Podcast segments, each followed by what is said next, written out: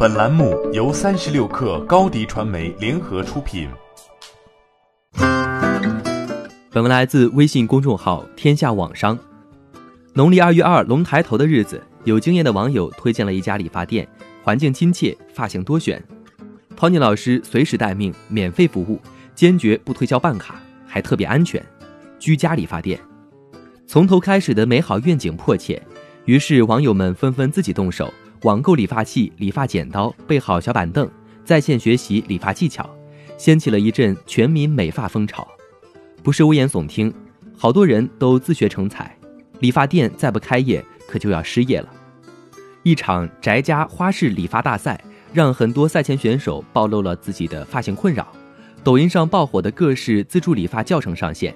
例如菜刀砍发法，不少人表示一刀切很过瘾，更别提短发和平头群体，就像烧菜掌握不了火候，很多人越剪越短，最后干脆戴上了帽子。这些理发神器从外表上看与理发店的电推子大体相同，随赠品还包括理发围布、疏密两用梳、碎发剪和各种推头，具有九十天超长待机的功能，号称全家男女老少都可以使用。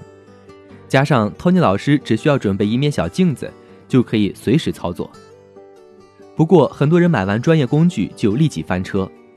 影视演员金瀚让妈妈帮忙剃头，结果沉迷手机一仰头造成惨剧，左半边脑袋直接剃秃了一块。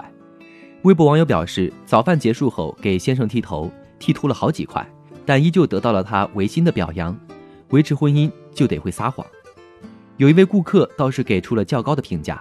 对于初学者来说，在可控范围。不过也有人说，好，非常好，我爸已经剃光头了。女生想要剪刘海，建议用碎发剪，横竖交替，慢工出细活。当然，和家里的 Tony 老师沟通很重要。如果想要自己自给自足用电推子，真正的 Tony 老师都要拜你为师。好在疫情逐渐好转，很多网友表示，刚刚出师，楼下的理发店就开了。北京美容美发行业协会发布，截至二月二十五号，北京已有一百零五家理发店开业，部分美发连锁企业表示，开业的门店还会增加。不过建议大家不要扎堆去理发店，疫情当下，戴好口罩，安全第一。欢迎添加小小客微信，xs 三六 kr，加入三十六氪粉丝群。高迪传媒，我们制造影响力。商务合作，请关注新浪微博高迪传媒。